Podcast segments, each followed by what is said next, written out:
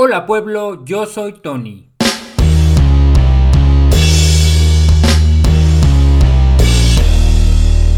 Y bueno, bienvenidos a Pintando Historias. ¿Cómo va la vida mi gente? Espero que estén muy bien. Esto es Pintando Historias y bueno, este es el tercer episodio del podcast. Muchas gracias por acompañarme en esta serie de historias y espero que estén pasando un buen momento al escucharlas. El día de hoy quiero empezar con una recomendación. Estamos próximos a Halloween y este año, esta fecha tan esperada para muchos, va a caer día domingo. Así que seguramente van a tener un poco de tiempo para ver una película al lado de sus amigos, familiares o perro suicida. no lo sé. Pero si ese es el caso, les recomiendo una película llamada Tusk, la foca humana una película de culto dirigida por Kevin Smith, así que si son fans del suspenso y digámoslo así, de lo desagradable pero entretenido, esta es la película indicada. Así que si la ven, por favor tengan un baño cerca para vomitar. Nada, es broma, sé que les va a gustar. Bueno, para esta semana y haciendo un poco de honor a lo tétrico, al suspenso y a todo aquello que nos deja con la espina de que si es cierto o no, les traigo una historia que honestamente nunca se ha contado en un podcast o en ninguna película que alguien haya dirigido o producido. Es más, muy pocas personas la han escuchado. Y lo más interesante de todo es que sí pasó en realidad. Ahora bien, si la historia va más allá de lo permitido por las leyes de la naturaleza, o si simplemente fue una coincidencia mm, muy extraña, esto se lo dejo a su discreción. Era más o menos el final del milenio pasado, cuando Roxana entró a su habitación, que estaba en el primer piso de una pequeña casa ubicada en la zona 7 de la ciudad capital. Sobre la puerta de la casa, y pintado de color blanco, se podía distinguir el número 14-90, que era el número que identificaba a la vivienda. Frente a ese portón había un callejón que colindaba con la novena avenida, misma en la que muchas personas fueron asesinadas a sangre fría en el transcurso de los años. Así que, como podemos darnos cuenta, Roxana vivía en un lugar un tanto conflictivo. Eso no significa que Roxana fuera una mala persona, al contrario, para muchos de sus amigos era una chica muy agradable y cercana, pero esa noche algo iba a cambiar dentro de ella, algo que hasta el día de hoy la pone pensativa y en ocasiones, cuando está sola en casa, hasta un poco nerviosa.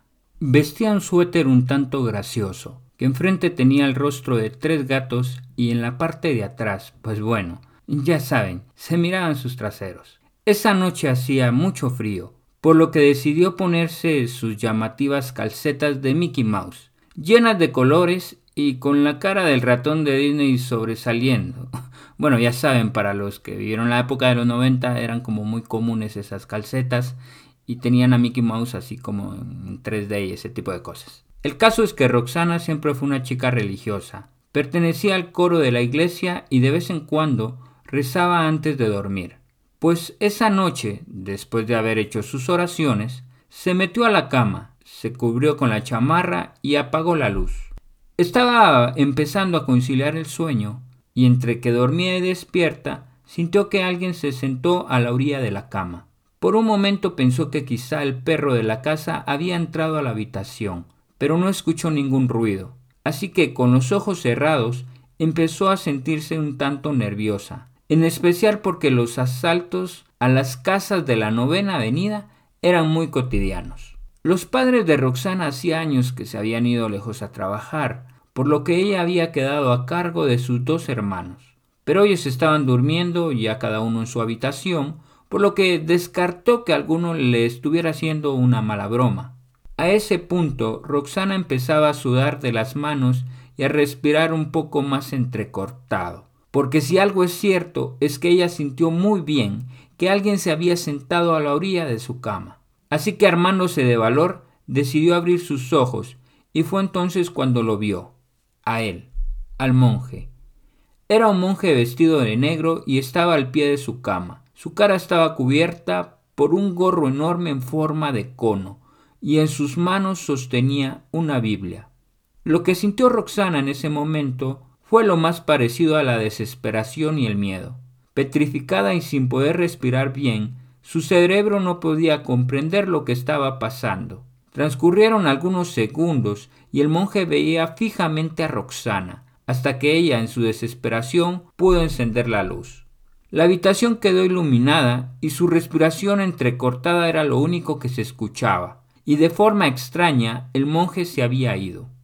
Luego de algunos minutos y aún sintiendo miedo, Roxana se convenció de que aquel monje solo había sido producto de una mala pesadilla.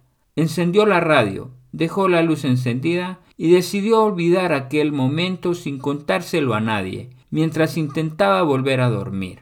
Pasaron algunos meses desde el incidente del monje en la habitación del primer piso, y una noche Roxana escuchó que alguien tocaba la puerta de su habitación. Al abrir, vio a su hermano menor, el más pequeño de los tres, a quien desde que sus padres se habían ido a trabajar, le daba miedo la oscuridad y dormir solo. Así que como toda una buena hermana mayor, Roxana aceptó dormir esa noche con su pequeño hermano. La noche transcurrió sin novedad, pero a eso de las seis de la mañana, su hermano menor despertó aterrado y respirando entrecortado con lágrimas en sus ojos. Roxana inmediatamente le preguntó qué había ocurrido, a lo que su hermano respondió Soñé que había un monje y quería atraparme. Fue un momento en que todo se paralizó para Roxana, y al ver a su pequeño hermano, pálido por el miedo, comprendió que eso no había sido un sueño. Ella abrazó muy fuerte al niño y acariciándole la cabeza le dijo que todo estaba bien, que nadie le habría daño, pero en el fondo ella misma no se sentía segura de sus palabras. Nadie habló del tema durante un buen tiempo, y con el paso de los años Roxana se mudó a una habitación del segundo piso, dejando su antiguo cuarto a Alexander, el hermano de en medio, como se le suele decir. Su hermanito menor también había crecido, y ahora ya no le daba miedo dormir en su propia habitación, y mucho menos recordaba la pesadilla del monje.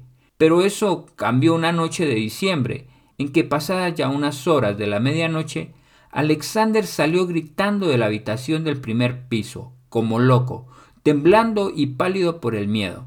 Roxana salió inmediatamente a ver qué estaba sucediendo, con el miedo de que algún ladrón le estuviera haciendo daño a su hermano, ya que semanas antes se habían entrado a robar a la terraza y se habían llevado los tenis favoritos de Alexander. Pero en el patio de la casa solo se veía a Alexander ahogado en miedo. Sus dos hermanos se acercaron y le preguntaron qué estaba sucediendo, a lo que él respondió hay un monje en mi cuarto. Por favor, sáquenlo de mi cuarto. Roxana y su pequeño hermano se miraron fijamente. Sin decir ni una palabra fueron a la habitación, pero ésta se encontraba vacía. Esa noche los tres hermanos empezaron a compartir algo en común, el miedo y la incertidumbre, pero ante todo la pregunta sobre si ese monje era en realidad solo un sueño. Han pasado muchos años desde la última vez que el monje se apareció en la misma habitación. Sin embargo, en esa casa, con el pasar del tiempo, se fueron encontrando muchos frascos enterrados, con cosas asquerosas dentro y fotografías de personas desconocidas. Así que como dicen en mi pueblo, ¿será cierto vos? bueno, aquí termina la historia de esta semana en conmemoración del Día de las Brujas. Espero que les haya gustado esta curiosa historia de los tres hermanos y que para aquellas personas que celebran Halloween todo les salga muy bien y que les den muchos dulces. y bueno, me despido deseándoles que esta noche no sueñen con un monje.